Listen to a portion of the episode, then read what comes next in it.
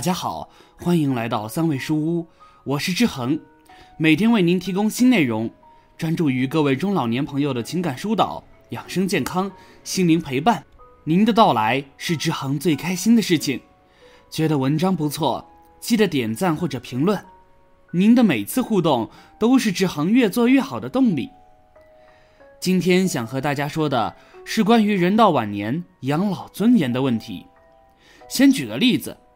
院区里的夏姐从儿子家回来后，逢人就说自己养了个不孝的儿子，自己把所有的积蓄都给了儿子，帮忙带大了孙子，现在用不着自己，就把自己赶了回来。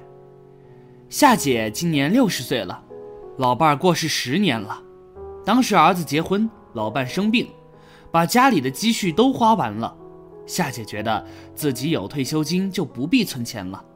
尽量多补贴一下儿子，反正以后儿子会给自己养老。这才几年，就是这样的情景。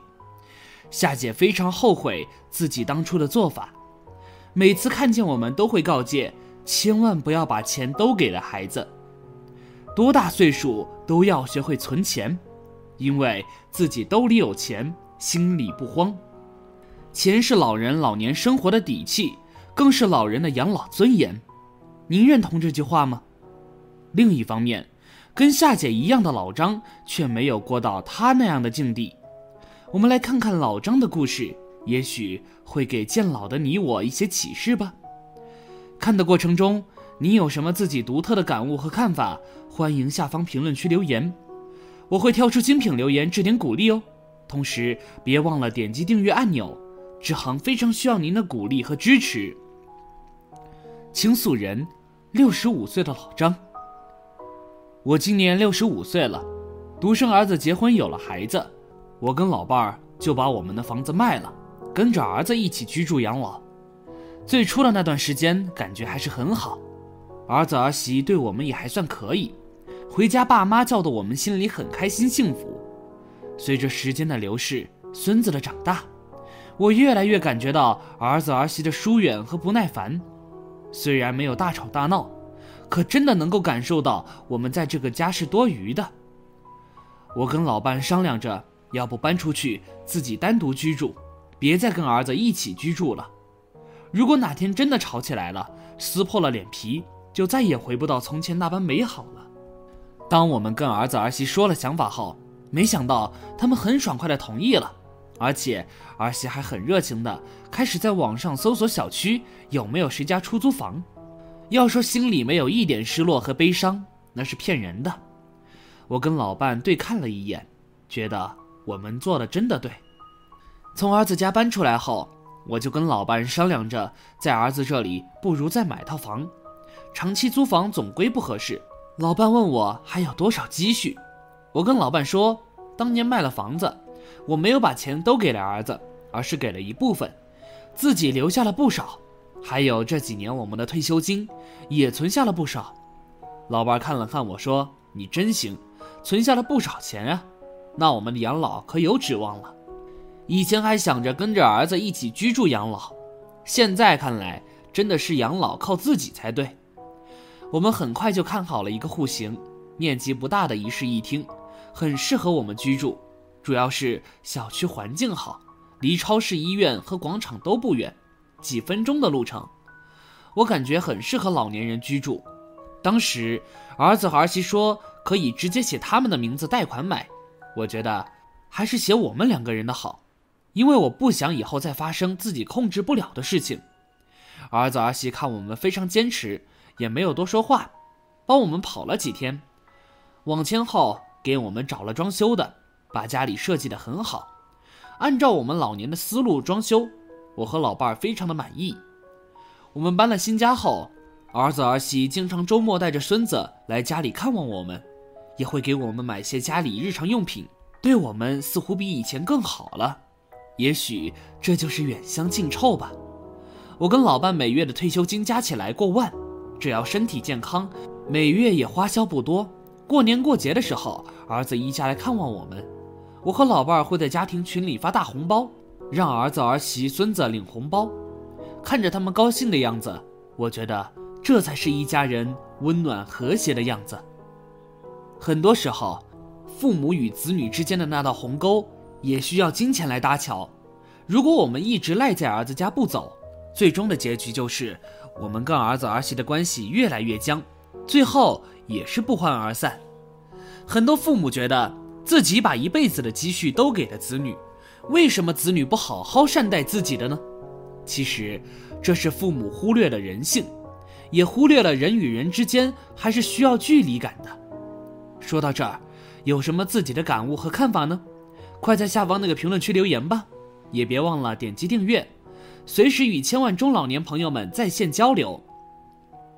那么我们稍微总结一下，为什么说存钱是生活的根本，更是养老的尊严呢？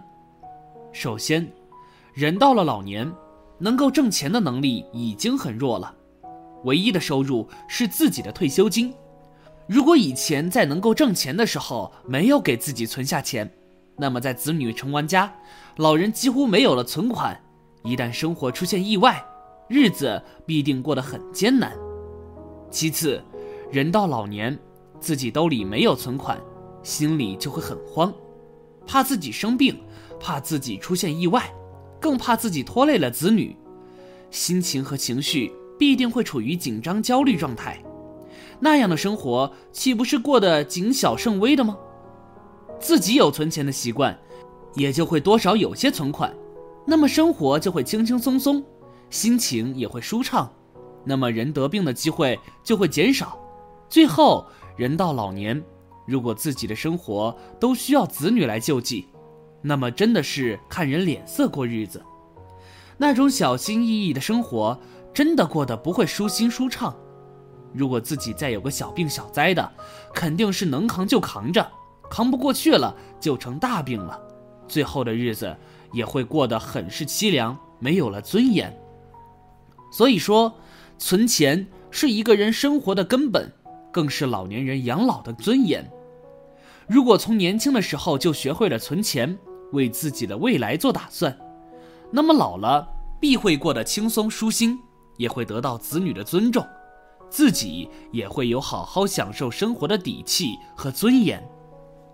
说到底，跟钱紧紧相关的，甚至可以说是更重要的，还有这样一样：年年有所居。年少轻狂，曾四海为家，以马执剑走天涯，只为看一看人世间的繁华。拥有了一定的阅历之后，才知一个稳定的住所有多重要。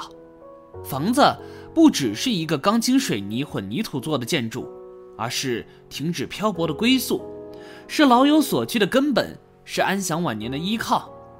五旬老妇千里迢迢到大城市投奔儿子，却被拒之门外；六旬老太被儿媳骗的房产证上的名字后赶出家门；七旬老母亲。一三五住大女儿家，二四六住儿子家，星期日住谁家？儿女一再争吵。八旬老人被子女劝进了敬老院，理直气壮道：“不住敬老院，你要住哪儿？我家没有多余的地方。”这样的新闻屡见不鲜。养儿未必能防老，无语才能防老。年轻人的安全感是房子给的，养老的体面也是房子给的。父母的家永远是子女的家，子女的家却未必是父母的家。无畏大小，重在拥有。哪怕是一隅茅草房，也是安身立命之所。不用看其他人的脸色，想怎么住就怎么住，想住多久就住多久，没人能如你分毫。儿有女友，不如自己有。若有一些闲钱闲情，那去做自己喜欢的事，莫对任何人倾尽所有。